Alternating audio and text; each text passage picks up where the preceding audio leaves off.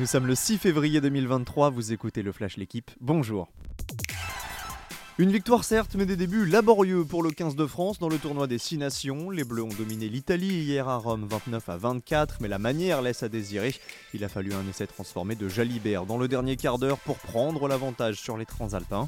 Cette rencontre est d'ailleurs peut-être l'une des moins abouties de l'ère Galtier. Il faudra faire beaucoup plus samedi prochain sur la pelouse du leader irlandais. L'Olympique de Marseille laisse filer le Paris Saint-Germain à trois jours du classique en huitième de finale de la Coupe de France. Marseille s'est incliné hier soir contre Nice 3-1. C'est le premier revers phocéen en Ligue 1 depuis le 22 octobre et une défaite contre Lens.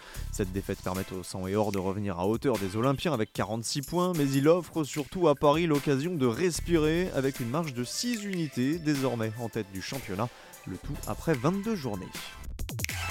Le maillot arc-en-ciel est pour Mathieu Van Der Poel. Le néerlandais est devenu hier champion du monde de cyclocross pour la cinquième fois de sa carrière en dominant son éternel rival Wout van Aert. Le duel tant attendu a bien eu lieu devant les 50 000 spectateurs réunis autour du tracé Doggeride. Le néerlandais a provoqué la sélection dès le premier tour. Seul Van Aert est parvenu à l'accompagner.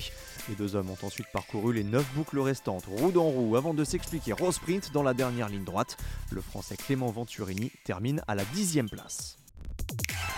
Teddy Riner remporte le Paris Grand Slam. La star française du judo a triomphé hier pour son retour à la compétition.